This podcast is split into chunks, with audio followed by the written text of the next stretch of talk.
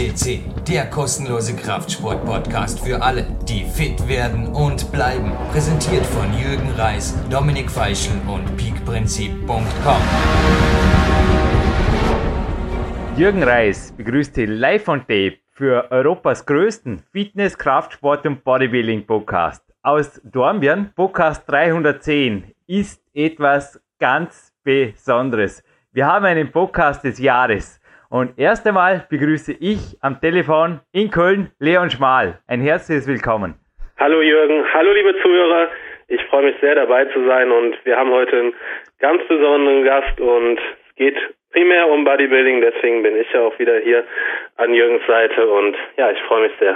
Der Bodybuilding-Experte. Ja, Anfang September ist ja bei dir jetzt auch schon die ganz heiße Phase. Wir dürfen den Zuhörern verraten, es ist der 23. Juli wo wir diese Vorabspänne, also ein Abspann gibt es noch, übrigens ganz, ganz wichtig, am Abspann dranbleiben, es gibt was, was es noch nie gab. Es gibt eine Auktion hier und es geht um was, das es in Europa, glaube ich, auch nur einmal gibt. Steht nämlich bei mir auf dem Schreibtisch, aber dazu später. Aber bei dir ist inzwischen auch schon, na, jetzt schon im Juli, die heiße Phase da, Leon. Bodybuilding ist nicht immer ein, wie sagt man da, Zuckerschlecken. Ja, so sieht's aus. Es gibt immer wieder mal, ähm, auch wenn wenn ich so gerne mag, mich auf einen Wettkampf vorzubereiten. Also der Weg ist das Ziel und ich genieße den Weg wirklich. Gibt's immer mal wieder ein paar Momente, wo man denkt, boah, bin ich jetzt kraftlos und ähm, wo kommt das jetzt her? Und da muss man einfach durch.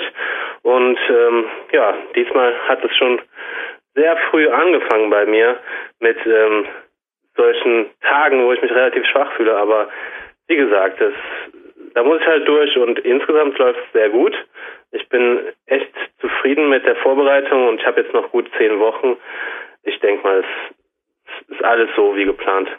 Wenn keine Verletzung dazwischen kommt, dann sollte das doch ausgehen. Nein, Leon Schmal bleibt stark und geht auf den deutschen Meister zu. Jemand, der nicht nur den deutschen Meister gemacht hat, sondern ein ganzes Stück mehr noch. Ja, für dich vielleicht auch ein großes Vorbild, denn ich sitze heute in Schwarz im Studio, ausnahmsweise mal die offizielle Vorarlberg Sportjacke hier an und eine schwarze Body Attack Hose. Es geht heute um etwas, was zumindest in der Natur vor allem, es gibt auch schwarze Perlen, aber normalerweise eher die Farbe weiß hat. Und ich glaube, der Podcast des Jahres, ich lasse dich den Namen verraten. Lass mir den Korken knallen, ha? Wer ist es? ja, den Nachnamen hast du ja schon quasi angedeutet. Perle.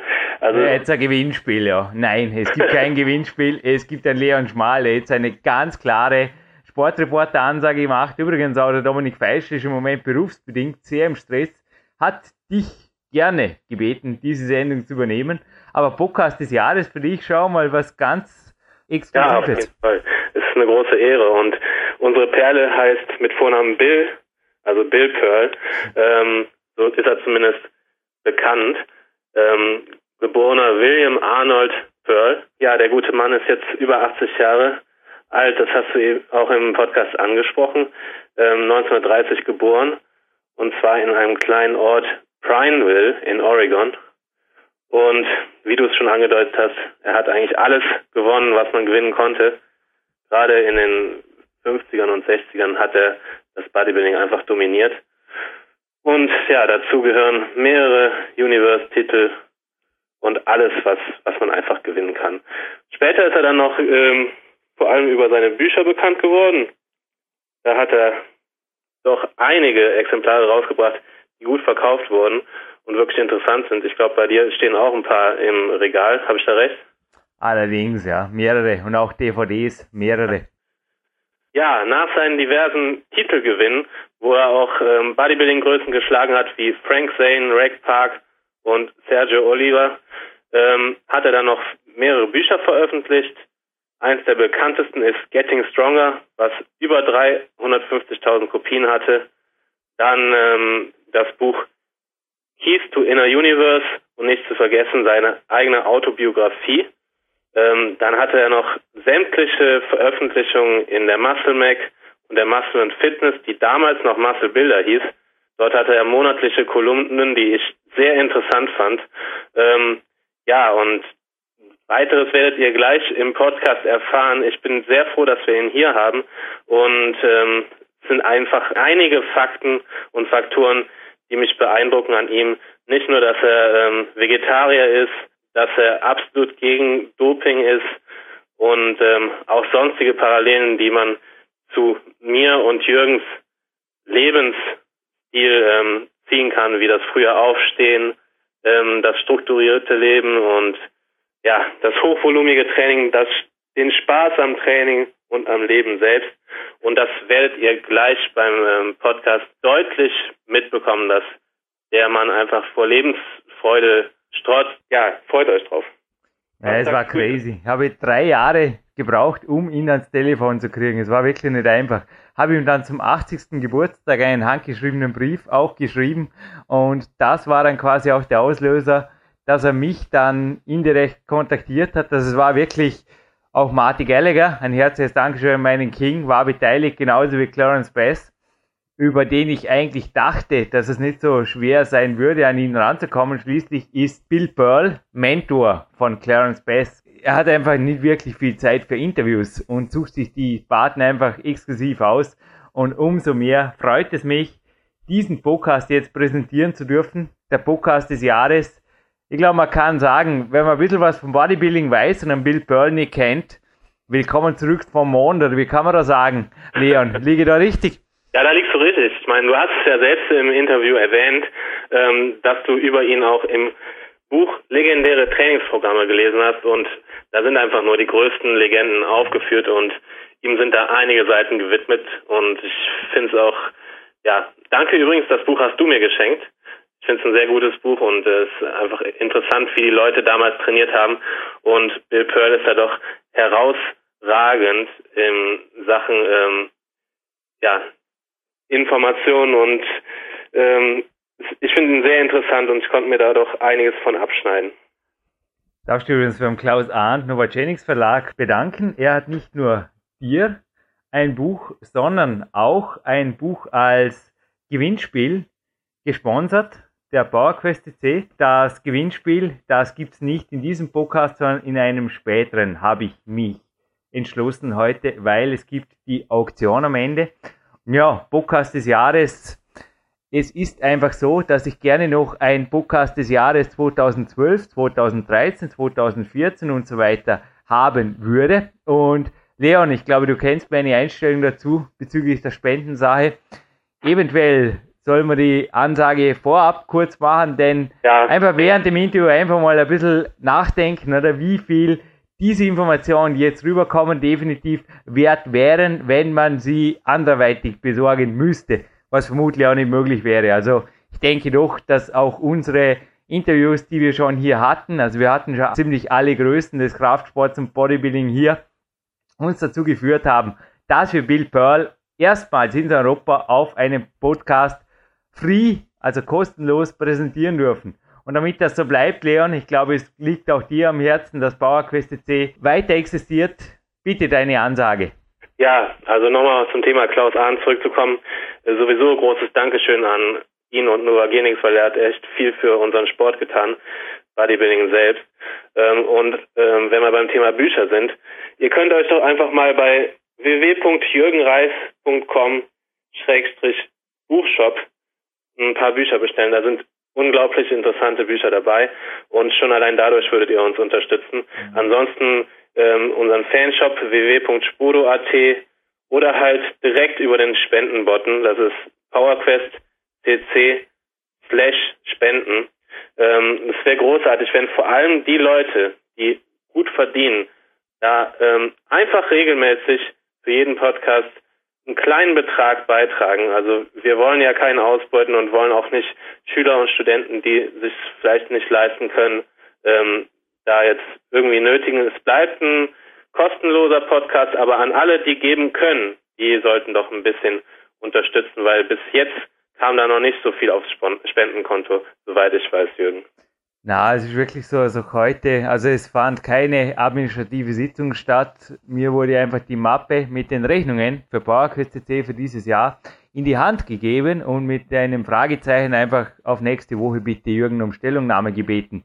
Ich möchte wirklich auch, dass PowerQuest speziell für Schüler, Studenten und auch Leute, die minder bemittelt sind, kostenlos bleibt und so wie es jetzt ist, auch, dass es da kein System oder irgendwas gibt, wo man sich einloggen muss. Das macht die Sache alles so kompliziert. Genau das Abo bei iTunes und so weiter würde nicht mehr funktionieren. Das wäre alles so, ah, warum die Welt so kompliziert machen? Alle Vollverdiener sind jetzt einfach aufgerufen. Wenn ihr für einen Podcast wie den, den ihr jetzt hört, einfach ein paar Euro jedes Mal springen lässt, für jede Sendung, dann sind wir locker im Trockenen, dann müssen wir gar nicht drüber reden, bei, bei so vielen Zuhörern. Also es gibt einen aktuellen Newsbericht auch, einfach mal da reinklicken und die Buttons, die Leon vorher erwähnte, am einfachsten findet ihr die auf der Homepage der www.bauer-quest.cc.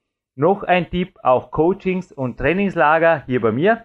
Morgen gehe ich übrigens auf ein Trainingslager nach Deutschland. Komme ich fast dich besuchen, Leon? Na, na, ganz so weit hoch im Norden wird es nicht, aber doch. Und wenn ich da bin und Trainingslager gebe, auch das gibt es, vor allem im Herbst sind, also im Spätherbst sind auf jeden Fall noch Termine frei. Das kann ich zu großen Teilen in die PowerQuest CC Fortbestandsgeschichte, nennen wir es einfach mal so, einfließen lassen. Nun aber Leon Schmal, ich denke, wir halten den Podcast des Jahres jetzt nicht mehr länger zurück, sondern lassen zuerst die amerikanische Nationalhymne, so wie sich das gehört, natürlich den Hauptstar der heutigen Sendung vorstellen und dann geht's direkt in dieses XXL-Interview mit Bill Pearl. Ist das okay? Das ist gut und ich wünsche euch viel Spaß bei dem wahren Bodybuilding Gentleman Bill Pearl.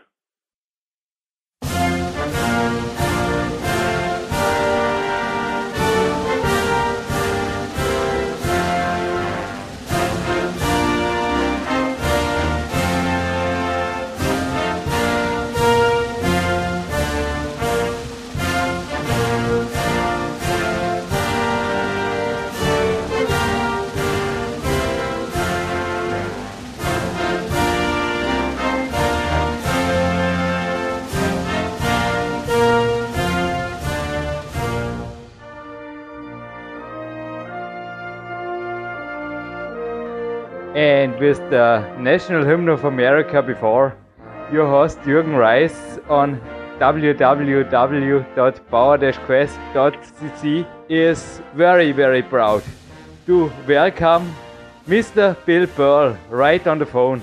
Good morning, America. Hello, Mr. Bill Pearl. Oh, Jürgen, and thank you for having me on your show. This is a privilege. I appreciate it.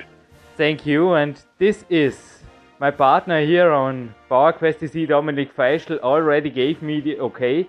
I told you yesterday, as we were talking about this interview, the podcast of our year, and I honor it to you because I think now when we record uh, yet on middle of November, is this the first interview you gave after your 80th birthday? No, I I've given a few more, Jürgen, but none is as important as yours. Thank you. So it's the first time on a European podcast for you. Yes, that is. Yes, Jürgen. So we are very proud to have you here. And I was surprisingly listening when you say good morning too, because the first question, when did you get up today? I got up this morning at uh, at uh, 1.39 in the morning. 1.39. 1.39. Now it is 8 a.m. in Oregon. Yeah. And well, what did you did since then?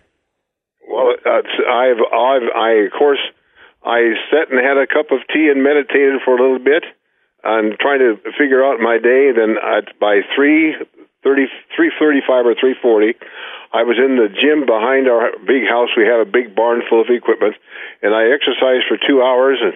And we came back down and got cleaned up, and now we're ready to go to work. And, and we're at work right now, Jurgen. So half of my day is already gone. It's so great.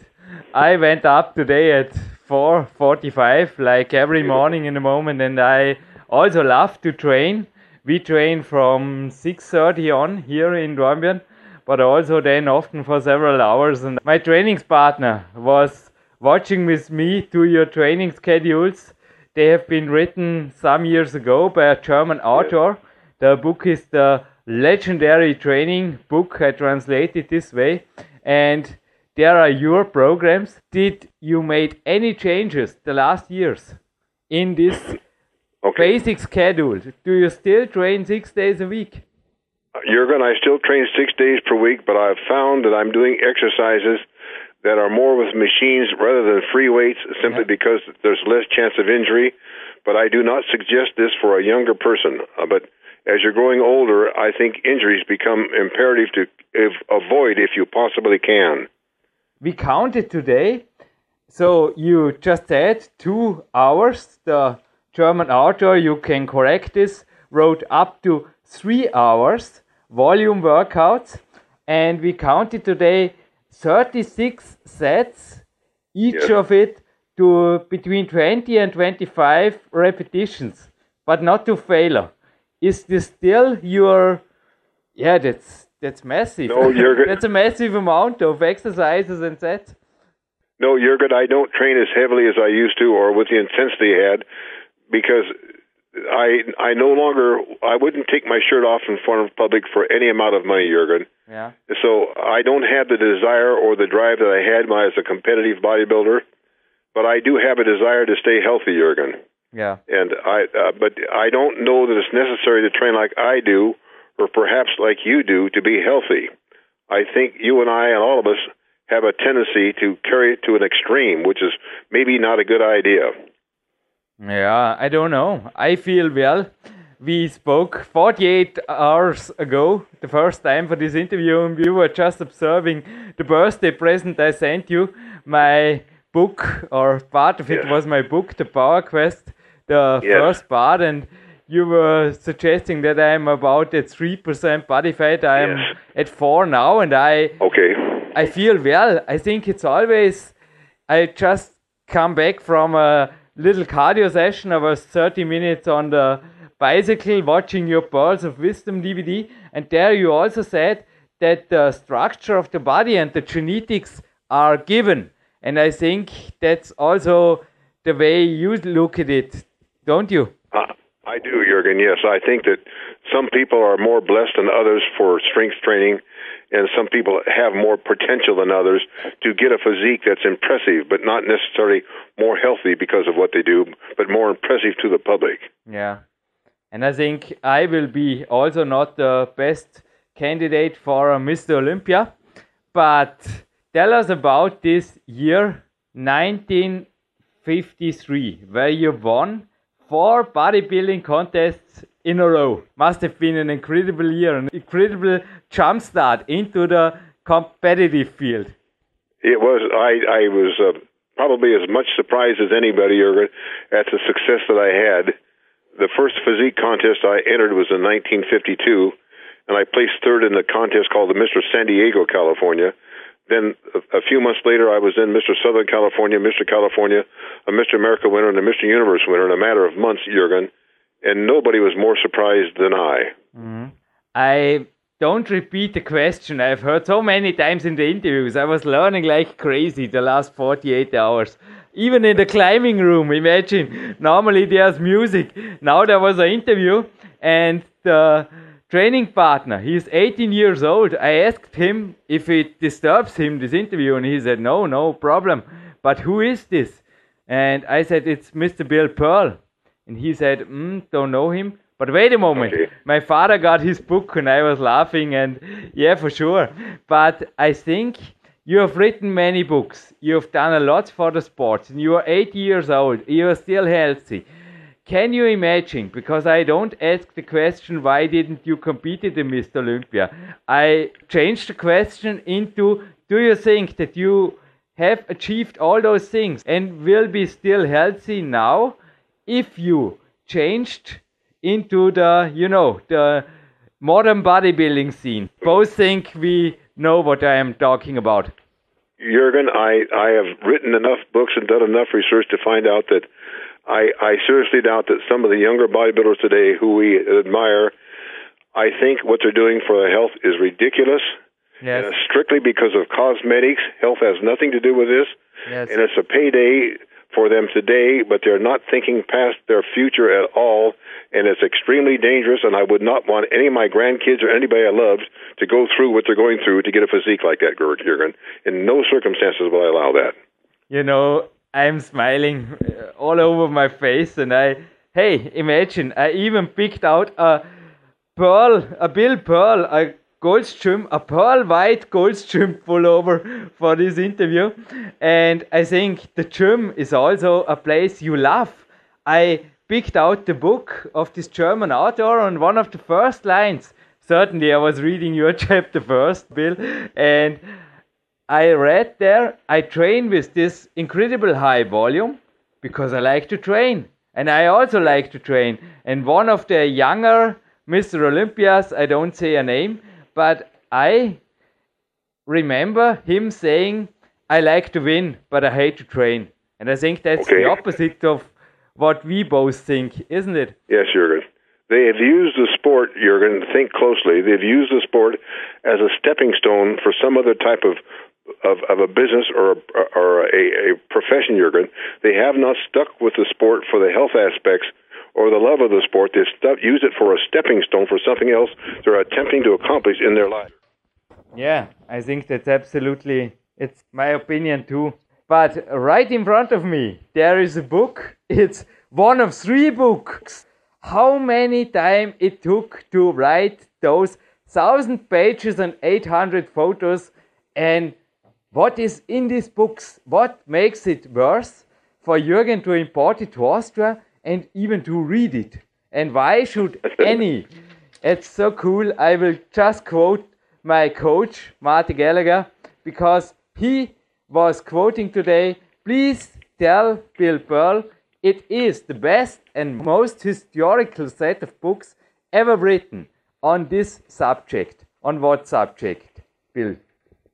Well, it, the name of the book is called Legends of the Iron Game, Jurgen. And I started the book in 2002, and I worked on it every day. And you've written, and you know that if you're going to write, you've got to write virtually every day to do this. I probably spent five hours a day, including Sundays, Jurgen, for full 19, 2002 to 2010 to get the material on paper. Incredible. And I also I didn't take just the people who were the strongest in this sport, but the people who were the most unique on the sport. And I wanted people to understand that the sport of weight training is thousands of years old, and we don't do it justice today because we sell it at such a cheap price. When you can go to a health club and buy a membership for ten or twelve dollars per month, it's like selling a used car or an automobile, and we're not doing our sport or our lifestyle justice. So my goal was to feature these unique individuals and show how they could overcome all types of of whatever included in their lives that were they were not able to accomplish on their own, but with through weight training and some mentor, they were able to pres- achieve goals that they could not have achieved otherwise. Bill, to be honest, there were some economy troubles also in Europe, and I had to work some extra time to buy this book. But now I can say it's worth every cent, and I you, really recommend it to every athlete, every bodybuilder, and every health oriented sportsman out there go for this book because yeah there are so many names in there and i am going back a little bit to the serious things. Also your book is serious but the very serious things about the competition bodybuilding and the cosmetic sports you spoke about i think something changed because your book also covers lots of lots of decades. In the time where you began i think like me you were an athlete and you were competing or also training with athletes didn't you? Or did yes, you started bodybuilding or sports for the mirror? I, I used weight training as a form to become a better athlete, Jurgen. I started when I was an 11 year old kid, and I was not a good athlete unless I practiced a very very hard. I may not have had the ability you have. I because of your mountain climbing and everything that you do. I, I may not have had that ability, but if I put in enough time, I did become very good at it.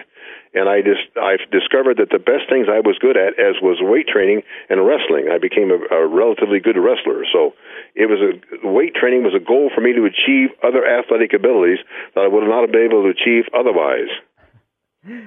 You're underestimating.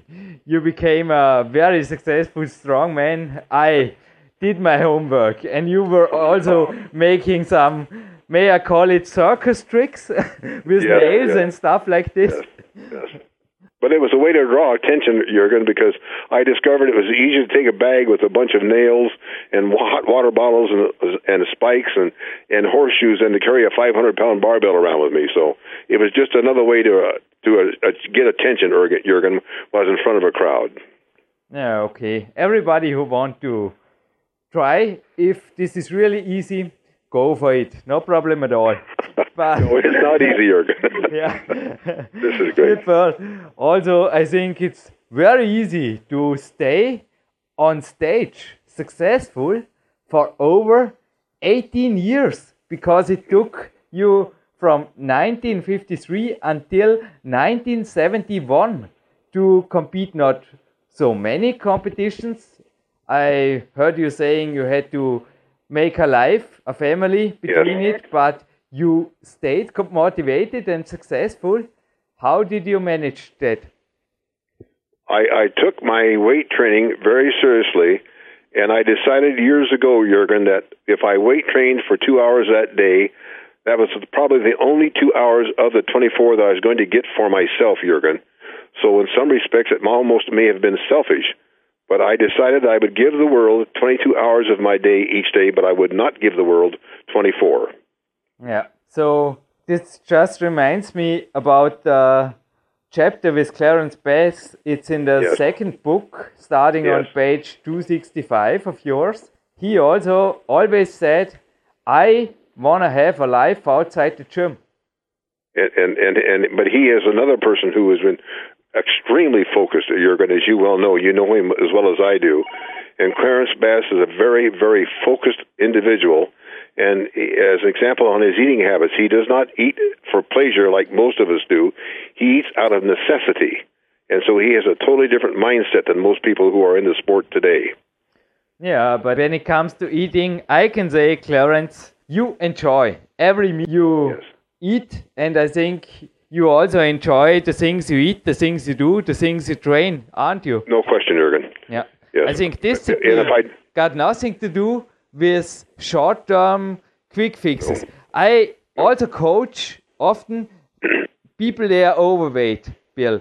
And often I think they want just fastening or making something stupid or strange for a week. And you know, then they are rid of their fat and they can go on like they did before. And this is not the solution, neither in training, not in nutrition. What do you think? it has to be a lifestyle change, Jurgen. Yeah. Anything that's going to bring long term results has got to be a lifestyle change. And if you're going to make any dietary changes that are permanent without a regulated exercise program, you're doomed to fail, Jurgen. The, Um, it's just like tires on a car. The exercise program is like the tires on the car. The car does not move without the exercise program, Jurgen. But back to the basics. Bill, I don't understand it, and I think you will explain it. Why has it changed so much? When I began with sports about 18 years ago, Bill, I wasn't able to buy a gym membership. I was in the wood with my best friend, and we were making hundreds of chin ups, hundreds of push ups every day, seven days a week. And in the weekend, when we had more time, we make it twice a day, okay? That was our training. Then we were riding mountain bike, and then several years ago, I started climbing.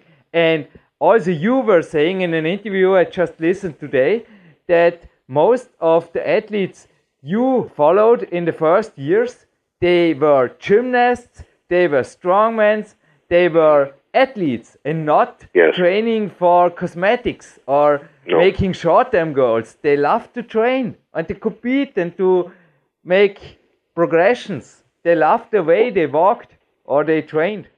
And, and, and Jurgen, what you're saying is very true. I think the change today is because people are more complacent and they don't have positive role models to follow, Jurgen. Mm-hmm. You had role models to follow. I had role models to follow. Who is the young person today in a in a high school class or a gym class?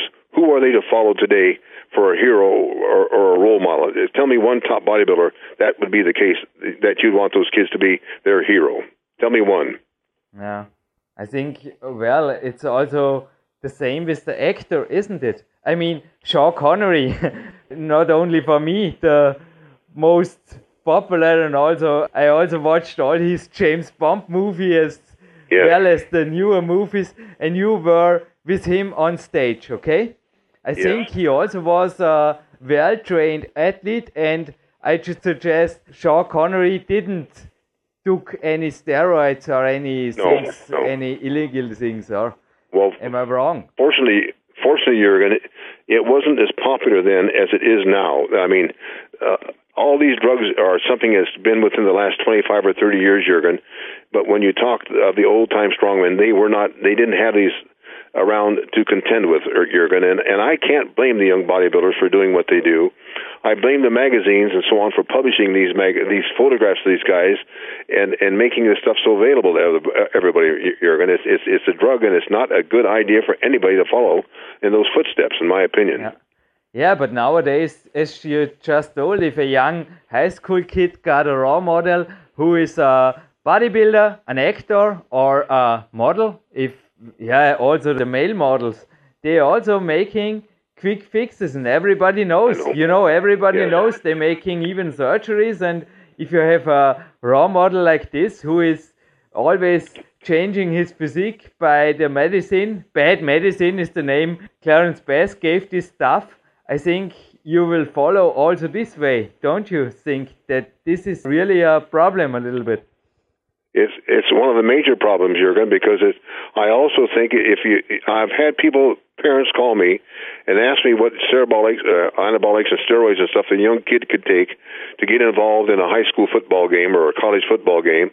But Jurgen, if they if, if they the parents are calling me asking me what the kid should do, what stops when it gets to hardcore drugs, Jurgen? Where do you draw the line, or Jurgen? You you it's it's a bad it's sad Jurgen because they're leading these kids astray. Like if you're going to smoke cigarettes uh, when you're 3 years old and then you tell the kid at 15 to stop it that's a joke Jurgen. You can't do that. I mean uh, and it's the same thing with eating habits Jurgen. You can't tell some young little kid at 3 o'clock or, or 3 or 4 uh, years of age that sugar is bad for him but you if he's good today you're going to give him a cookie and that's what these people do. But back to the positive part What's the solution? What if anybody now is listening and is trapped in, I say in some gym atmosphere he don't like? And even yeah maybe met some people who offered him steroids and he thinks wow this is no future. What is your suggestion? Because my suggestion is often join a sport where there are anti-doping rules hard ones like mine and have fun with others or Am I wrong, or do you have better solutions? No, I think you're right, Jurgen. But I would also think that a young person, if, if there's individuals who are in the gym that that you like and admire, and they are living a good, positive lifestyle, try to follow those individuals, almost like a big brother type thing, Jurgen. But uh, everybody cannot be a Mr. Universe winner. Everybody cannot be a Mr. Olympia winner. There just there just isn't there, and to sacrifice your health or, or attempt to sacrifice your health and, and shorten your lifespan because of something that's so cosmetic, it just is not there. The dividends are just not there. And so you've got to change your attitude as to why you're weight training. If you're weight training just to get a big arm to impress your girlfriend, you gotta it, it won't work. You're going you're going to quit it when your arm shrinks and your girlfriend goes away. It won't work. The quick fix don't work, and that's, that's I have right, nothing yeah. against gyms, but I think that there are also other ways other ways of having fun and having sports and making gains, even in the garage gym. I also heard you speaking about. I know that you are not a fan of kettlebells, but I think this bell from 1890 just still works and well. often it's also the overcomplicating you told us in the beginning of the interview that now you are using machines like Clarence Bass did the last years, because he also said, yeah, I want avoid other surgeries and everything that keeps me fit is okay. And he, I can, yeah, I watched him training on these machines. He still trains very hard, but I think you don't need a machine park in the garage. to Well, you're, get I'm, fit and I'm not. strong. I'm not a Jurgen. I am not opposed to kettlebells by any means. but the reason why dumbbells became so popular was because you had more things you can do with dumbbells than you can with kettlebells. I know, I And know. so I'm I'm looking for a long term fix, and if I had, let's say, 30 exercises that I could do with with dumbbells, but I only had 15 I could do with kettlebells, and I was to weight train for a long period of time. Weight, uh, you would probably stick with your program if you had more variety than you do with kettlebells. But I'm not opposed to using kettlebells. I'm just opposed to the fact that it, often these people are uh, who are the trainers of kettlebells are putting these older people in positions which may be harmful to their health, especially if they don't have good balance and so on. They t- they talk about core stabilization, but some of the movements they do, older people just cannot do. But with dumbbells, they can do. But Bill, besides some climbing, special climbing equipment, I have here in my office a power block, a pull down machine, and some kettlebell, and that's all I need. It's also I- I often all my training partner needs because he don't climbs. So he just uses these devices and he's happy. Yeah, no, I, I think what you're doing is fine, Jurgen, but there again, you're a, uh, an extremely motivated individual. I'm looking at the general public for the sake of health, Jurgen, and I'm trying to go uh, uh, beyond the hardcore weight trainer like you and I are to the general public, Jurgen, because I'm more concerned about worrying about the general public. I am someone like yourself because you're not going to quit regardless of what you, I do or what I say. You will not do that. But if we can incorporate and encourage the general public to get involved in some type of a fitness program and stick with it, then we're going to do some good for the country and the world. I also think so. What do you think of cardio? I think cardio is important, but I think you can carry that to extent like you can anything else, Jurgen. Yeah. And I, I feel if a person's eh, doing some cardiovascular workouts, maybe three or four times per week and half an hour to 45 minutes to get your target pulse rate up there, that's probably all the average public needs to do what they're doing during the day. what are you doing to- still today? If I I, I do about a half an hour's worth of cardio three days per week, but I vary what I do.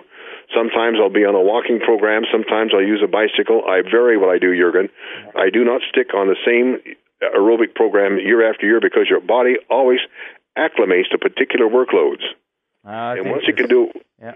once you can do a particular workload and it's easy for the body, then the results stop, Jurgen, because your body's able to do the movement, so it's no necessity to make any changes because the body can handle it.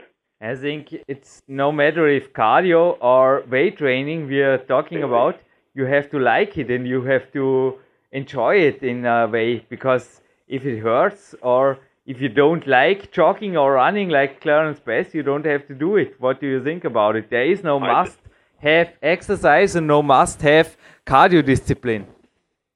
Well, I think you can get a certain amount of cardio workout from a, a from a, a, a, a weight training program, an anaerobic weight training program. If you train at a high enough intensity to pull your pulse rate up, you're going. I don't think it's necessary Yeah. to sit and run on the track an hour and a half per day. Yeah. But may I ask you a little bit a serious question again? There was a blood work done in your. How old were you? 30 or a little bit older, I I think? I think I was about 37, Jurgen, when I when, when you're talking about. Okay, was 37. And Yeah. one of the things your doctor suggested to do more cardio. And the other thing, I think you also changed your diet a little bit. If it. yeah. Well, I uh, by some people I became quite radical. Jurgen. I I have my wife and I have been lacto ovo vegetarians the last 45 years. Wow. We do not eat any red meat, fish, or fowl, and we have not eaten any red meat, red meat, fish, or fowl for the last 45 years that we know of. We purposely do not do it. So we, we did some radical changes in our diet because my cholesterol and triglycerides were so high, and I'd gone to a Seventh Day Adventist doctor. He recommended medication or to change my eating habits, and like everything else I did in my life, and I still do in my life, you're going I go to the far end w- with everything that I do. So uh, but we don't deviate. Once I make a mind that I'm going to do something, I follow through. Jurgen, that's that's that's the only way I can do it. I don't start a project if I know I can't finish it off. I will not begin the project. Bill, you just said we, and Marty Gallagher, who was also on this podcast, also Clarence Bass was here, just used the search function. All English listeners, he always speaks in we. And we, in your case, I think it's also your best training partner, Judy, isn't she? Yes, yes, she's my wife. We we we we and I we've weight trained together on for the past 40, 45 years, and it's just a part of our lifestyle, Jurgen. And and but we do not let our social habits interfere with that part of our lifestyle. We will not do it, Jurgen. It's that important to us. That's really cool. So when also Judy, I think, how many hours do you sleep? I probably I okay. I'm in bed maybe six or six and a half hours, Jurgen, but my sleeping patterns are bad. I probably only get four or five hours sleep per night per night, and I th- and I think that most older people, as they're growing older, they suffer the same things I do. I, I just and I don't know why, but I I I'm I can't shut my mind off, Jurgen. I'm constantly thinking of things I should be doing or have done. I wish I could have done better, Jurgen. Do you make a nap during the day or something like this? Meditating? No. Or? No, I don't because I, I'm I'm just I'm too regimented in my lifestyle, Jurgen. And again, I'm a lot like Clarence Bass. I'm very regimented regimented in my lifestyle, Jurgen. yeah, so I am, yeah. Uh, But I Okay. enjoy my nap and my nine hours of sleep. But an older. But but you're much more active than I am, Jurgen. You're much more active than I, and you're burning a lot more calories than I. And um, if I was anywhere near as active as you are, I would I would probably get as much sleep as you are, and and I wish that I could, but it just doesn't happen, Jurgen. But I think you are also burning a lot of calories because if you're still very active metabolism. And I heard in the interview, it was two or three years ago, I think, about 232 pounds body weight. Did you mm-hmm. were able to maintain this muscle mass, this huge body? I'm. I, I think I weigh today. I, w- I, I weigh myself every morning. I put it on the scale, Jurgen. I realize it's not a good. It has to do with health or anything, but I but but but it reminds me of my eating habits, and so I every morning when I go to the gym, the first thing I do is I weigh myself, and I keep a accurate record of my weight. Mm. And today I weighed 227 pounds. Wow, that's really incredible. So you nearly lost nothing until the last two years and you're over 80. That's really, Yes. yeah, it's incredible. Yeah, also weigh my body every day. Is Okay. Also, I watch my sleep. Also, the rest of the life. I think a structured life and a good regiment is also the base for a successful lifestyle where you really can do things for the people you want to do, isn't it? Yes, Jurgen. Yeah. I, I agree, Jurgen, and and but I just I I tell people if they want to be, in my opinion, relatively successful, they've got to have set short-term goals, Jurgen, with a time limit on the short-term goals, and those short-term goals should lead to a long-term goal. But you can't say someday I'm going to do what you do or someday I'm going to do what Bill does. You've got to say on July 1st of 19, 2011, I'm going to be what I am at this particular time and gear toward that, Jurgen. And once you hit that, hit that particular goal, then set another short-term goal that leads to a long-term goal that you may not reach, but you're going to attempt to reach. Yeah, it's crazy. Crazy. Also, the philosophy of your not training to failure, training to success. I think it's really connected Okay. by some positive thinking books you read. Am I wrong? Yes. And you're, you know, you're not wrong, Jurgen. I think that anytime anything negative comes into your mind, a negative reaction is going to take place. You you can't take a positive and negative and make a positive. Uh, you you and you can't take a negative and negative and make a positive. Everything has got to be positive to make a positive, uh, Jurgen. But I just discussed this with my training partner. He's also got a girlfriend. But during the week when he's training with me in the morning, he is going to bed really, really early, between 8 and 9. And I'm going to bed between 7 and 8, an hour mm-hmm. earlier because I am mm-hmm. getting up an hour sooner. I often think in my youth, you know, I don't live like you on a farm or on a country. I live in a city. But in my youth, I went out and there was nothing fascinating in the evening beside of the girls. But I see them better when it's daylight. Sorry, and I don't see any advantage to go out and sitting in some smoked rooms and cafes and spending time with people they just want to be there to talk or to some don't know they just socializing i like to socialize with my training partner how do you look at that or how do you motivate people to train in the morning and sleep early at night and use the undestroyed beginning of the day because it is the perfect time for many many people to train because there is nothing in the way in the morning Jurgen, what you're saying is very, very true, and everything you have said is is just as if it had come out of my mouth, Jurgen. But I've also discovered over the years that you probably lead through example, Jurgen, not through words. I think if you want people to be like you, you lead by example. And and regardless, uh, and the words mean nothing to a person unless you can you can back up what you do by the examples you lead your life, Jurgen. I wouldn't attempt to have people eat my way. I wouldn't have attempt to people to train like I train. I would not do that. But if they want to follow my example, I say more power to them. But all the words in the world will not get those people to do that, Jurgen. But it was so incredible. I was thinking the last days about the way I started this morning training.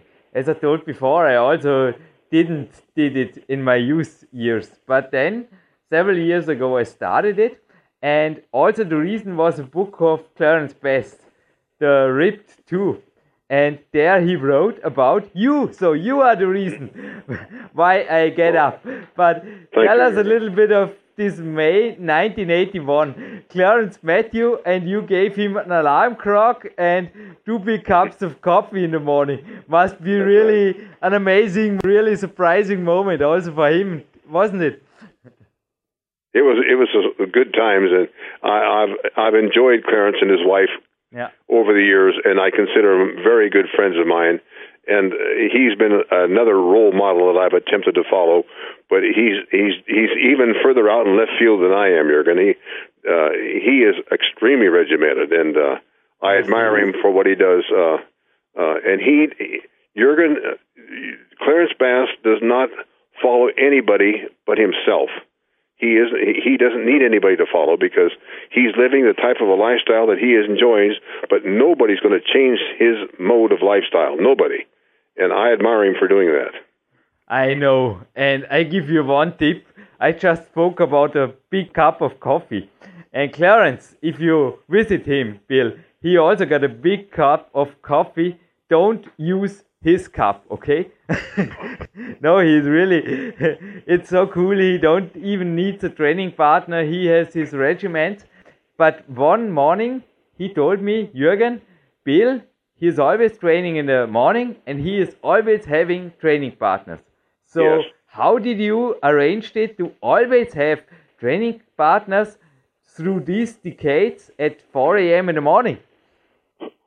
I have one training partner who- who's been my training partner for over 50 years Wow. I have another person who's been a training partner of mine for over 30 years, and I have another training partner who's been up there about 25 or 30 years. And these are old friends, and we get together early in the morning like that. And I have to admit, Jurgen, it's not only training, but there's a social aspect Yeah. that goes along with this.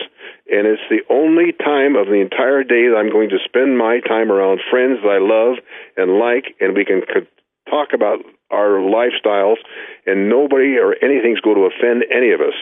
So it's it's almost like a private little club, Jurgen, and it's and we just don't let anybody and everybody break into this private little club. And additional to this private little man club, there is also Judy at 4 a.m. Yeah, yeah, no, she's there all the time. She's such a part of me, Jurgen. When I'm talking like I am, the first word "I" comes out. I should I should say "we" because uh, sure. she and I are. Yeah, it's it's it's, it's been this way and it'll remain that way, Jurgen. She even joined in into your ovo lacto vegetarian diet. Yes, she did, and she and we have never deviated. And once the two of us made up our mind, that's what we're going to do. We have not devi- deviated, and at this particular time, I would st- I would not eat a meal, Jurgen, under a- any circumstances. If it had meat in it, I would pass the meal up in a minute. And and I'm not opposed to anybody else eating meat. That's fine, but it's a decision we made years ago not to do this, and I, I'm going to stick by my decision, Jurgen. Yeah. Yeah, my coach, my nutrition coach also told me to eat not so much meat and I use it like Clarence, you know, as a little part or a very little part. I sometimes use meat or fish, but then of a good quality and I make it as the little part, it's the smallest part of the dish and not as the main part. I think it's really a bad thing for people as the main protein source. I agree with you, Jurgen, because the there is That's the there's not an amino acid in the meat that you can't get from another source, and because there's so many pesticides and and uh, and different uh, chemicals and stuff in the in the most meat that we eat in the United States today, Jurgen, I just honestly do not think it's a good food, Jurgen. Yeah, I also do. I think it's also Well, I often but a you're gonna- I problem that there is too much food, not too little. Yeah, in, that is the for sure, yes. world, isn't it? Yes, yes. But I would not preach this to anybody. I would not write a book on nutrition or try to get everybody in the world to eat like I do, Jurgen. I would never write a book like that because it's a personal thing, Jurgen. It's like religion. I will not I will not push my philosophies on anybody else, but I will just lead my life as I can through examples. If someone wants to follow these examples, that's just fine, Jurgen. But that's a little contradiction. Maybe allow a little bit of critical question on a podcast, okay? You betcha. I mean, you were a bodybuilder and not training for the mirror. And you said, also in another interview I've heard, you are only competing for you or for yourself. You know, you also wrote about these things and gave interviews about it and wrote books about training and also the healthy lifestyle, but you don't want anybody to follow you. So that's a little bit of contradiction. Would you Okay, please I- explain me that? I, I can, Jurgen. I, I've just learned, Jurgen, over the years, I can sit and tell someone what they should do. I'm great at telling other people what to do that I don't do myself, Jurgen.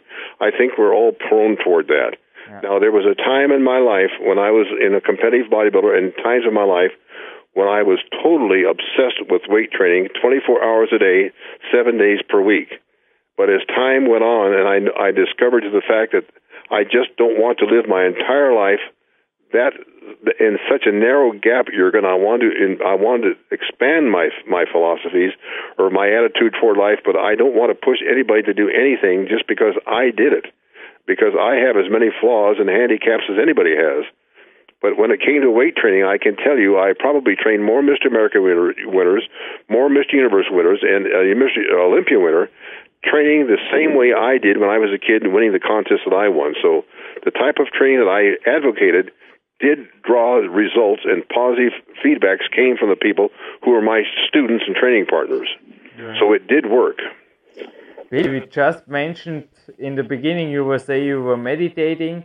Then just before you said about religion and your extension of your philosophy. Right in front of me there's a rare book, I think it's not printed anymore. It's called Sports and Meditation and it's from Sri Chinmoy. It's translated Yes. into German and there on a photo page and also in the written pages is a picture of you with mm-hmm. this Sri Chinmoy. And there's also a quote of you that the life is always a way forward and you see no end for improving your body and your training and your nutrition. Will you tell us more about this connection between you and this, may I call him holy man? I think I'm right, huh? You are. He was a definite holy man.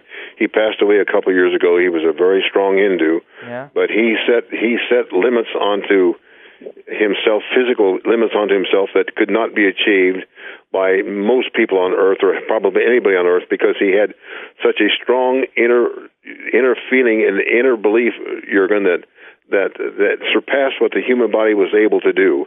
And I admired uh, Sri Chinmoy because he is attempting to promote world peace through nonviolent efforts, and he loved animals, and those are the things that first attracted me to the man. But when I discovered that he had such a strong inner faith, it did have a change in my life, Jurgen. I, I, I truly believe this that uh, you can accomplish a great deal through good thoughts, and you can accomplish very little through bad thoughts, Jurgen. Chinmoy also wrote about those push-ups, you know, with 7,000 pounds. It's crazy. Well- he did it to show the existence of a higher energy, not for himself. Did you also in sports, in athletic, interesting for me personally? I mean, I am not really religious. I came to this book through the meditations and the sports meditations. But those were things they were fascinating me, and I think also you, didn't they? They they did, but one of the problems he had when he the the type of publicity that Sri Chinmoy received was uh, sometimes in error simply because his disciples and so on attempted to promote him and making statements about him that he did not, and they not they did not know enough about the sport to accurately describe what he was doing at the time, Jurgen. So some of the poundages and stuff that they claim that he pressed or he did was not true. He did not do that, but they did not have enough of ability in the sport to tell him on paper on in the writing exactly what he was doing. Mm-hmm. So they're, they're, it, sometimes, even though they loved the man and, he, and they were his disciples, in some respects they were not doing him justice, Jurgen. So I hope we are doing you justice here with this interview, because I will also suggest right now your www.billpearl.com, where these Legend of the Iron game are in the moment right on the starting page. I think also in summer 2011 when we put this podcast of the year online. And I will also highly suggest your other books. My young training partner's father, Marco is the training partner's name. He said his father is also, I think, he said, this key to inner universe. Yes. Tell us about this book because this is, I think, also really a must have. I have many DVDs of you, many books of you, but in your words, what is it about and why should every athlete have a copy of this book? Okay. The Keys to the Inner Universe. I, we we published the book in 1978, Jurgen, and it still sells extremely well. We've probably sold a, a half a million copies of that book, Jurgen, and we did not have a distributor. Every one of those books, either my wife or I have uh, have handled to get it to these people. So, but it's been extremely successful. And l- what we did, Jurgen, we concentrated mainly on exercises done with barbells and dumbbells. Mm-hmm. And um, in barbell and dumbbell training, believe it or not, has become almost like a lost art because the machines have taken over with a barbell or a dumbbell. So consequently, people have forgotten how to use barbells and dumbbells correctly. And if you will look closely at even the top bodybuilders today, I don't care what they're doing other than weight training, if you want to find those guys in the gym, you're going to find them lifting barbells and dumbbells. They're not going to be spending their time on machines. So it, it's a, it's a book for someone who wants to get involved in, in hardcore training or limited training like you have in your office. There's exercise after exercise. There's probably 180 different triceps exercises, 150 bicep exercises you can do with a limited amount of equipment, Jurgen. Do you know what's a lost art, in my opinion, in every gym? The simple chin up. The simple chin okay. up. And Dominik Feischl, the second number uno well. here on PowerQuest CC, he quoted me a book. He said it's a rare book of you. I also don't know if it's still available, but there he wrote, chinning is critical for a big back. So do you even make chin ups with your own body weight even today in the workouts anymore? I, Okay, I can, Jurgen, but it's not as comfortable as it used to be. And I have a chin up machine that enables me to use less weight. So yeah. it's like, yeah. and our lat pull down machine, that too is emulating chin ups, Jurgen. So they have had machines out there to take the place of a chin up or a, or a, a, a pull up, as you want to call it. But uh, and uh, it isn't quite as difficult to do, and I would rather do a few more repetitions than strain that hard at this stage of my career, Jurgen. Yeah, sure, sure. It's also, I think it's not necessary, but it's no. often in the gym. It's the easiest exercise. You can make it everywhere. You can make it in every park. You can make it on every playground. You can make it on a chin up bar that is between the walls, like here in the office. Yes. And yes. it don't takes. I think it will cost some bucks, and then you have a perfect training equipment. Maybe like I did in my youth with an additional weight. I was hanging a backpack full of stones to a climbing belt. and I think the whole equipment it costed me. There we had the shilling. I don't know. It was maybe 200 shillings or 15 euros in the moment or something well, like this. I, well, if you if you want to stay in, in shape, Jurgen, you don't have to. You can do it in your bedroom. You can do it in your backyard. If you really have the desire to stay in uh, fit, it's possible to do if you have the desire, Jurgen. It all boils down to desire. I don't care what it is, and everything successful in life that you accomplish has done that has become that through some form of a desire to do it, Jurgen. But this it, desire it, is it connected with money? Can you buy desire? for a membership, no, no, or can no. you?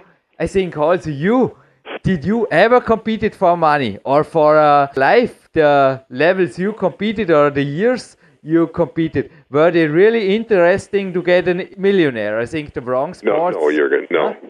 But but I know, but the weight training did keep me focused on other th- aspects of my life that could make me relatively wealthy, Jurgen. Yes. It wasn't the weight training; it was it was the desire to weight train, and the same desire I had at that I carried over to other parts of my life, and so fortunately now my wife and I are very stable. We are just fine, and we do not have to worry about money at this stage of our life, Jurgen. I know. I heard you also saying you are millionaire because you did the things you loved didn't you?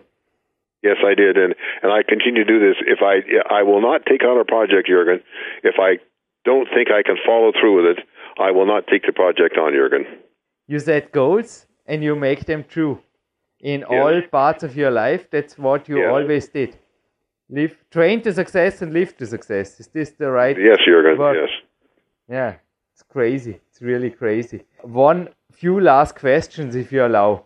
Little side topics. But what do you think of active recovery? I know a good massage girl, she is my sister, and mm-hmm. she is massaging me sometimes a week. And I also love in the winter, you know, the tanning bed. What do you think about improving recovery and also the general health, not even only with healthy food and fresh air, with the special tools or special messaging and techniques? I, I don't. I think that anything that that makes you relax and and you enjoy doing, if it's massaging or if it's acupuncture, whatever it may be, if it brings positive results and gives you peace of mind, you're going to. It's probably not a bad thing to do. Mm-hmm. And uh, I think that there's probably probably could go through life and not get a massage and still do just fine. But if you enjoy it and and it gives you relaxation and it takes tension out of your lifestyle, my more power to you. I'd keep doing it, Jurgen. Um, I don't do that, Jurgen, uh, simple for several reasons. But one reason is uh, I just I do uh, I I just spend enough time on myself as it is, and I I've got I I just can't be that narrow-minded, Jurgen. I'm trying to not to be that narrow-minded. Right. And so there's certain things that I could probably do to make myself even more healthy and feel better, but it just I just got to try to be even uh, so people can be around me, Jurgen.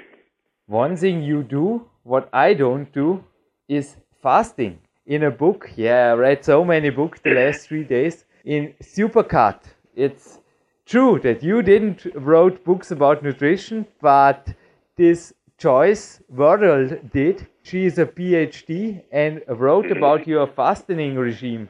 What do you think about that? Would you suggest it to anyone? I think fasting is a good thing for an individual to do if you're on a good diet at the time you start to fast, Jurgen. If you fast to take uh, things out of your system that are not good for you through your diet and you fast, then you get off the fast, you go back to the same eating habits you had before. It is probably not a good idea because you would be further in the hole than you were before. But if you're on a good, healthy diet, and you want to give your digestive system a break and things to fast for a few days and then go back to your eating habits it, that are positive, good, good eating habits, it is probably a very healthy thing to do. Mm. But you should be on a very healthy diet prior to that, not after that, but before. Yeah, they also quoted you about vitamins and supplements, and you wrote about the importance of vitamin B, which I can absolutely yes. agree. A coachee yes. of mine had really problem with his nerves the last months and in his blood work there was a vitamin B12 deficit. So this yes. is very important. But as you said, if the diet is not perfect, I think also the supplements and the fat burning pills, they are wasted money, aren't they? Yes, they are, because I think, again, like anything else, like anabolic steroids, you can abuse health foods as you can anabolic steroids simply because they're classified as health foods when you overdo these health foods and your body's taking in more vitamins and minerals than it has to have, you're, you're, it, it causes your body to go through a tremendous amount of effort to get that out of your system because it can become as detrimental as something that isn't healthy. Yeah, and I think uh, a healthy diet and a healthy lifestyle, healthy training, and lots of fresh air it's is everything. a healthy way. And then you need no aspirin. You don't need any medicine at all. I, I think it's probably one of the best. What you've just said Jurgen, is probably one of the best best health insurance policies you can uh, obtain, and it costs you little of nothing. Yeah, that's true. That's true. All you need is passion, maybe your walking shoes, and yeah, like me several years ago, a chin up bar, or like you several years ago. Yes. I think your brother was the one who made you, may I call, addicted to sports. Yes, because he was my brother and I. He was three years older than I, and and it was that old Charles Atlas syndrome. Every day he'd make me cry uh, through being mean to me and punching me and so on. And I did it for self defense, Jurgen. And I thank my brother every day for this. How old were you then? Back then, I, I started weight training on a regular basis when I was an 11 year old kid, Jurgen. That's and cool. I've I've weight trained on a regular basis for the last 69 years, and I do not regret one day of those 69 years that I have weight trained. I do not regret one of those days. 69 years. It's so incredible. We finish up this podcast. We have a very, very special and the most expensive prize we ever had here, but we don't talk about expensives. It's in the German part of the interview. I think it's on the way to Austria, isn't it? Yes, we, we we I know you're referring to the the, three, the the copies of the Legend of the Iron Game, and they were in the mail to you two days ago, Jurgen. It's really great that we have this prize here, and we will honor it to. Uh, I promised you, it will be a real Bill Pearl fan because the question wouldn't be easy for sure. I thank you for every minute you spent on this podcast of the year.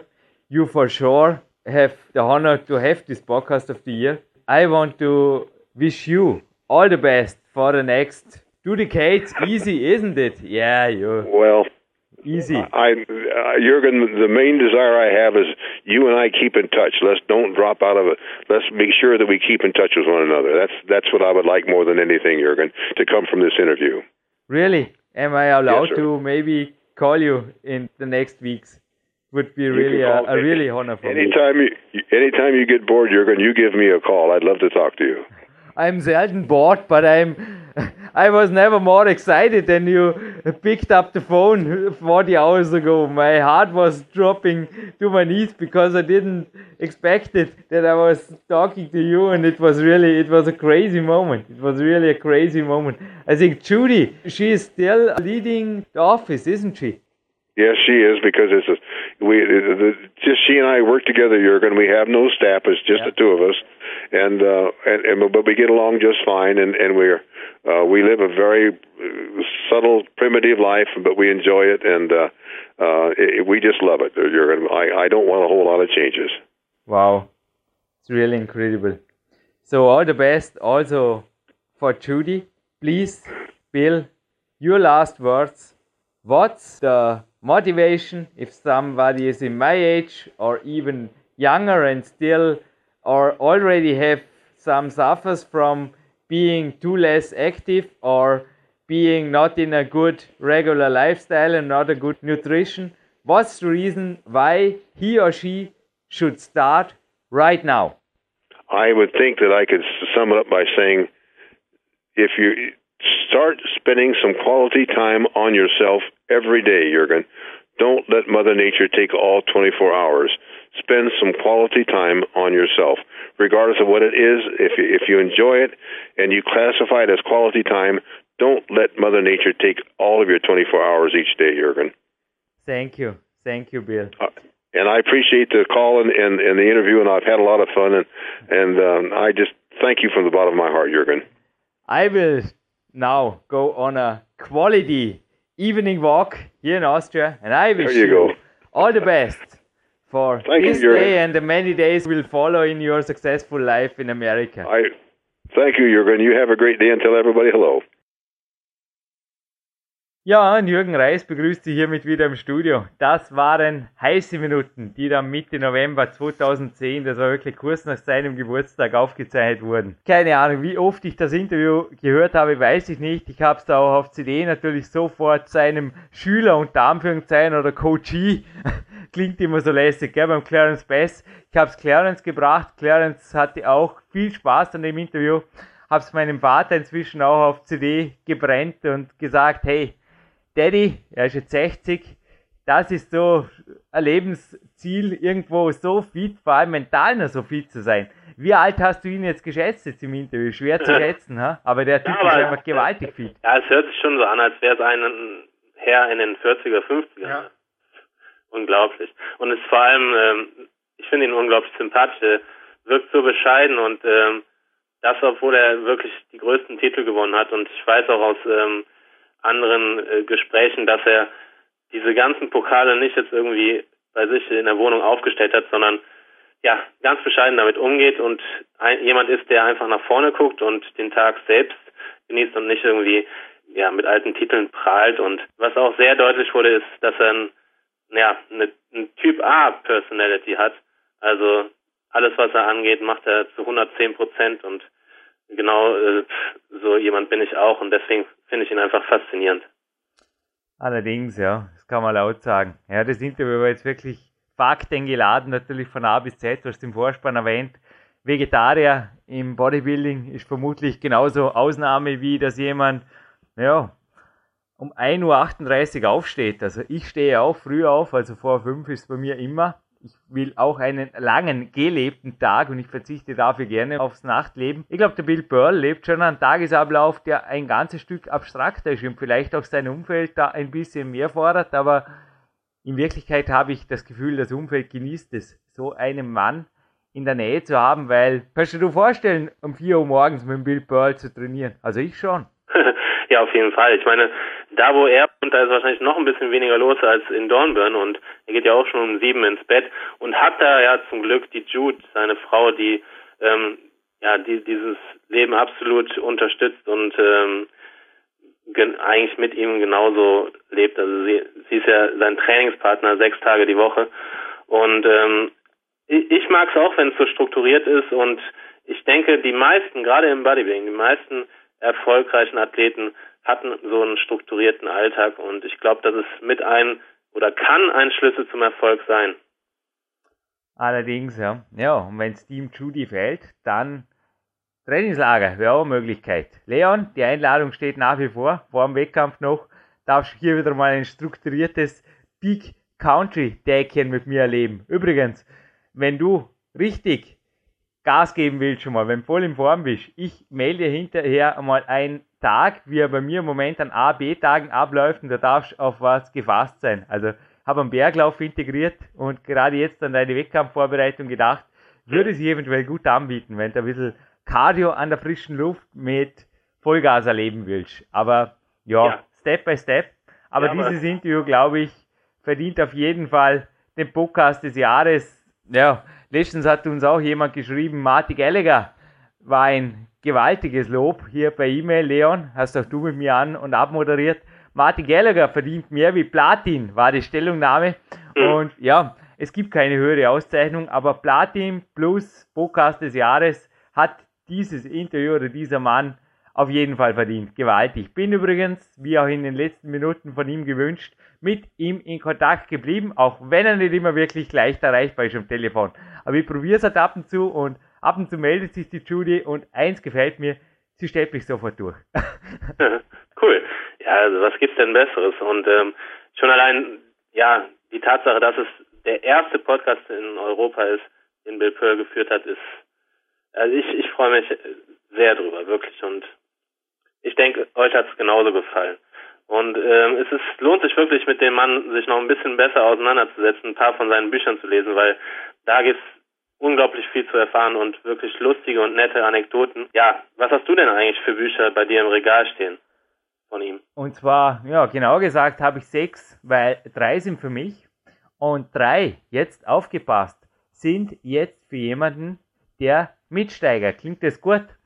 Legends of the Iron Game steht vor mir. Und zwar Volume 1, 2, 3. Ihr könnt selber recherchieren. Es handelt sich um die Softcover-Ausgabe, also nicht um die gebundene. Die wären sehr viel teurer. Aber ihr könnt es äh, recherchieren, wie viel es euch kosten würde, das jetzt aus Amerika zu importieren. Ich gebe nur einen kurzen Tipp, die Dinger haben, glaube ich, fast 10 Kilo, ohne Witz. Also, das ist einfach gewaltig, was da am Papier zusammengekommen ist, dass neben die über 1000 Pages mit den 800 Fotos, die er jetzt einfach erwähnt hat. Also quasi alle Großen des Bodybuildings von den Anfängen bis zu der Jetztzeit zusammengefasst, derer leben derer Visionen und derer Strategien. Clarence Best ist natürlich genauso drin, aber es sind von A bis Z, also es geht wirklich durch. Und ich möchte das jetzt zugunsten PowerQuest C, Ohren gespitzt, vor allem wir alle Vollverdiener, aber vielleicht auch Studenten, die einen Sponsor namens Papa finden. Ich möchte das versteigern. Bill Pearl, du hast das Telefonat erhalten, Leon, hat gesagt, du wirst es nicht verlosen. Die drei Bücher selbst sind ja schon über 100 Euro wert, schätze ich mal. Also ich habe dir auch das Telefonat gemeldet, Leon, das ich mit ihm geführt habe. Und er hat gesagt, was nichts kostet, ist nichts wert. Also er hat uns geraten, ohnehin PowerQuest C an sich kostenpflichtig zu machen. Mhm. Aber er hat persönlich gesagt, Leon, du kannst es gerne bestätigen, dass diese Bücher verlost werden, ist nicht okay. Er will lieber, dass sie versteigert werden. Bis ab. Und, Und so machen wir das. Es gibt noch einige Leute, die gut was bieten werden. Ja. Und ich habe mir jetzt Folgendes gedacht. Ausrufepreis. Also wir haben jetzt, wo die Sendung online geht, der 4. oder 5. September. Die Versteigerung läuft die ganze Woche bis Freitag. Also ihr habt keinen Stress. Es gibt bei uns dieses Kontaktformular. Also geht einfach auf die PowerQuest Homepage, da gibt es einen Kontaktbutton auf der Jürgen Reis.com. Es geht alles aufs Gleiche. Und dort könnt ihr einfach steigern. Und ich habe mir das jetzt folgendermaßen vorgestellt. Das Ausrufepreischen ist 110 Euro, was circa dem Wert plus einem Teil der Versandspesen, also ich glaube, ich habe mehr bezahlt. Ich habe eines auch gekauft für mich oder besser gesagt, ein Set habe ich gekauft für mich. Ich habe es jetzt nur mal genau im Kopf, aber ich habe irgendwo um die Größenordnung, ich denke, ein paar Euro mehr bezahlt, als ich es von Clarence Best da abgekauft oder importiert habe. Das ist der Ausrufepreis und es wäre schön, wenn einfach ein paar Euro mehr dazukommen würde. Jetzt funktioniert das Ganze so. Tippt einfach ins Kontaktformular 110, also 110 ein. Ihr bekommt von unserem Team dann innerhalb weniger Stunden Bescheid, wie hoch das Gebot derzeit ist. Könnt euch dann in aller Ruhe, weil ich möchte weder, dass meine Bücher gekauft werden, einfach husch pusch, sondern bei uns gibt es auch Leseproben und da kann man sich Zeit lassen zum Nachdenken und ich möchte auch, dass diese Auktion, sie läuft bis Freitag 12 Uhr, dann ist allerdings Schluss, in aller Ruhe verläuft. Und ihr kriegt einfach Bescheid, wie hoch das Gebot derzeit ist und könnt euch dann entscheiden, gehe ich drüber oder steige aus. Klingt fair, Leon, oder? Haben wir gerade jetzt kurz die AGBs einer Online-Versteigerung, die ich jetzt gerade initiiert habe, hiermit verlesen.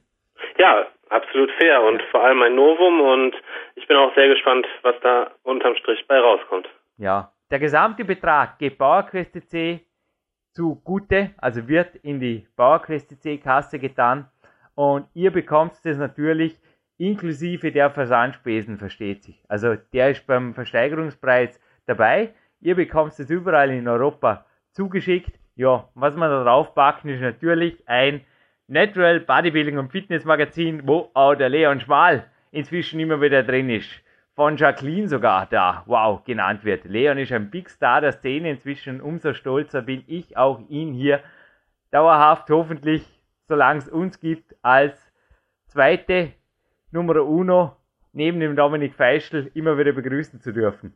Das ja. wäre mir eine besondere Ehre, Leon. Ja, ja sehr gerne. Ähm, du hast da gerade von Jacqueline Krämer gesprochen, das ist eine sehr gute Bekannte von mir, die in der Zeitschrift veröffentlicht wurde und dort ähm, über sich berichten durfte und hat halt mich als Trainingspartner erwähnt. Und ähm, ja, da habe ich mich natürlich sehr darüber gefreut, aber es ist halt auch so. Wir trainieren des Öfteren zusammen und sind halt auch gute Freunde und es macht riesen Spaß, wenn man Leute hat, die ähnliche oder gleiche Ziele haben wie man selbst. Und wo du beim ähm, bei der GNBF-Zeitschrift bist, da sind wir auch beim Thema Berend Breitenstein. Da kann ich euch noch ganz kurz was ans Herz legen. Und zwar hatte ich mit ihm vor kurzem einen tollen Dreh. Da ging es um das Publikmachen von GNBF und Natural Bodybuilding allgemein. Und ja, wenn ihr euch bei www.mysporty.de registriert, dann könnt ihr euch das angucken. Und die Seite hat auf jeden Fall sehr interessante Berichte. Ja, und mittlerweile jetzt, wo der Podcast veröffentlicht wird, äh, müsste eigentlich auch dieser Bericht und diese Trainingseinheit von mir und Behrend veröffentlicht sein. Also viel Spaß dabei. Allerdings, es ist so, dass der Leon also auch sehr, sehr bekannt ist inzwischen in der Bodybuilding-Szene, auch ein Top-Umfeld hat. Jetzt nochmal zurück zur Versteigerung. Ihr wisst, was zu tun ist. Also wie gesagt, Legends of the Iron Game, Volume 1, 2 und 3 gibt es in einer schönen Sammlerschachtel. Also ist sehr schön kartoniert. Meldet uns einfach die 110 über das Kontaktformular und dann geht es ans steigern. Und wie gesagt, ihr werdet in aller Ruhe dann von unserem Team instruiert, wie das Ganze dann abläuft. Also ihr bekommt natürlich eine eigene Versteigerungsmailadresse, dass nicht jedes Mal der Mail-Responder kommt und es geht in aller Ruhe dann ab. Und ein Running Joke darf ich jetzt gerne positionieren. Ha? Ja. In einem vorher geführten Interview hat Bill Pearl einmal gemeint, er wurde da auf Tom Connery, so übrigens sein wirklicher Name, war ein Milchmann aus Schottland. So das Zitat, wer das ist. Und er hat gemeint, ja, da kam irgendwo vom Bewerb daher und das war irgendein Milchbube. Also, hast du das Interview vielleicht auch gehört? Also es war ein wirklich ein Nobody zu der Zeit und ja, Bill Pearl hat gemeint, es war halt ein Wettkämpfer, aber ich glaube, er hat dann seine Erfüllung dann eher in der Schauspielkunst gefunden. Also Sean Connery als Bodybuilder, ja, aber. Ja, das weiß auch nicht jeder, ne? Er war dabei. Er war dabei. Und ähm, man erkennt ihn vielleicht auf Anhieb nicht, aber wenn man es weiß, dann erkennt man ihn auch auf den Wettkampffotos. Und ich, ich habe mich selbst sehr gewundert und wer kennt ihn nicht? Ne? Ich habe äh, die Fotos dann in der Familie mal rumgezeigt und ähm, ja, wenn man es weiß, dann erkennt man ihn und ich finde es schon lustig, dass er mit ihm auf der Bühne stand. Die es nicht wissen, es war 1953 beim Amateur Mr. Universe und Sean Connery war da 23 Jahre alt. Ja, und sieht halt wirklich aus wie ein Milchbube. Also nicht zu vergleichen mit dem ähm, Schauspieler, wie man ihn heutzutage kennt, oder als James Bond. Allerdings, ja.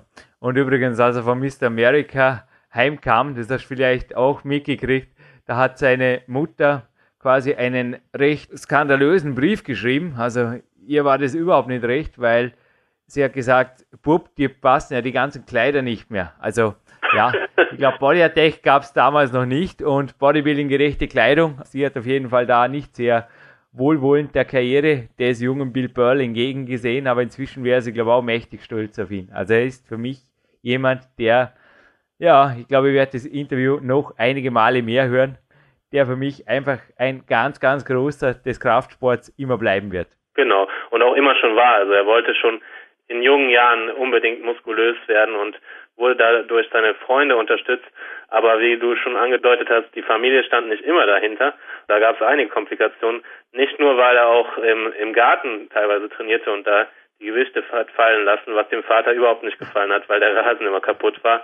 Ähm, es war unter anderem auch einmal eine Problematik, dass er sein Gewichtsset, sein erstes Set, was er bestellt hat, nicht bekommen hat.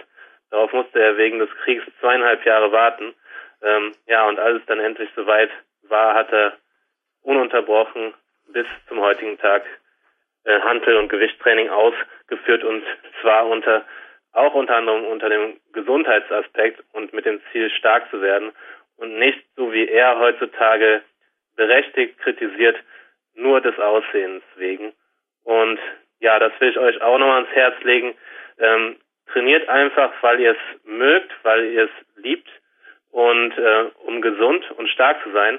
Und dann werdet ihr am Ende auch gut aussehen und ähm, macht nicht immer alles nur, um gut auszusehen oder weil in irgendwelchen Zeitschriften steht, ja, wenn du das isst und wenn du so trainierst, dann kriegst du die und die Bauchmuskeln. Wenn ihr wirklich mit Freude trainiert und Spaß dabei habt und auch irgendwann euch an höhere Gewichte an, dran arbeitet, dann seht ihr am Ende auch gut aus. Ausgeteilte Ansage von Leon. Vor mir liegt gerade eine Coaching-Anfrage. Also der Mann wird noch einen weiten Weg ins Art-Coaching-Team haben, denn er trainiert so dreimal die Woche, aber ja, richtig motivieren tut es nicht. Ziel ist aber dennoch, dass er ein athletischer Körper möchte, also möglichst einfach wie ein Athlet aussehen möchte er, aber dafür nicht wirklich viel tun. Und ich glaube, wenn er so mal versuchen würde, wie der Bill Pearl zum Beispiel, siebenmal die Woche über zwei Stunden zu trainieren und einfach mal zum Trainieren, weil das einfach geil ist zum Trainieren, dann. Auch mit freien Gewichten, das hat genau, der Bill Pearl ja auch nochmal erwähnt. Genau. Dann würde einfach ein bisschen mehr weitergehen. Und ich glaube, Leon, bei dir gibt es auch immer wieder den armen schwarzen Kater Leon Schmal, der dann einfach nach Hause fährt, wenn Studio zu ist. Oh nein, da habe ich letztens beim Telefonat was ganz anderes mitgekriegt. Da war ein Leon am Autofahren oder musste gerade ins Auto und da ging es voll ab in ein nicht geplantes Workout, glaube ich, oder? Das sind einfach so Aktionen, die das Training jung halten. Ja, auf jeden Fall. Und das war auch in Ordnung. Und ich mag solche Spaßeinheiten auch. Also es war wie folgt. Ich kam von diesem Dreh aus München wieder. Aus, also ich hatte ja mit Behrendt dort äh, zwei sehr schöne Tage verbringen dürfen und ähm, habe dann von einem Freund am frühen Morgen erfahren, dass in meinem Fitnessstudio irgendeine Betriebsveranstaltung ist, ähm, wo ich natürlich überhaupt kein Verständnis für hatte. Aber anstatt mich zu ärgern, habe ich ähm, mich mit ihm dann verabredet, in ein entfernteres Gym zu fahren und dort unser hartes Workout zu absolvieren. Und die Zeit haben wir dann überbrückt mit einem Red Bull und ein paar BCAs und dann haben wir dort halt die Gewichte aus der Wand gerissen. Also gibt keine Ausreden. Aha, da hast du mir ein, zwei Tipps gegeben, was in meinen Rucksack noch rein muss zum Morgen. Absolut fit da bei dem süddeutschen Trainingsstützpunkt angreifen zu dürfen. Leon, ist es okay, wenn ich dich jetzt noch kurz an der frischen Luft, wie vereinbart, coache, wir diese Sendung beschließen? Und ich würde sagen, hört es euch nochmal an, weil fürs jetzige Programm würde ich sagen, Besser war es noch nie. Genießt den Bild Pearl noch einmal in voller Länge. Jürgen Reis und Leon Schmal verabschieden sich hiermit aus dem PowerQuest C Studio und hoffentlich bis bald. Tut's gut mitsteigern. Genau, ich verabschiede mich auch und lege euch nochmal ans Herz, dass ihr euch einfach viel bewegt, ob es nun an der frischen Luft ist wie Jürgen oder wie Bill Pearl im Garten oder ihr ins Gym geht. Hauptsache ihr bewegt euch und habt Spaß dabei und Bill Pearl würde mir da sicherlich zusprechen, anstatt ähm, 22 Fußballern zuzugucken jedes Wochenende und nie Sport selber zu machen. Nutzt die Zeit lieber, um euch selbst fit zu halten und euch zu betätigen. Und ja, viel Spaß beim gesunden und fitten Lifestyle. Euer Leon Schmal.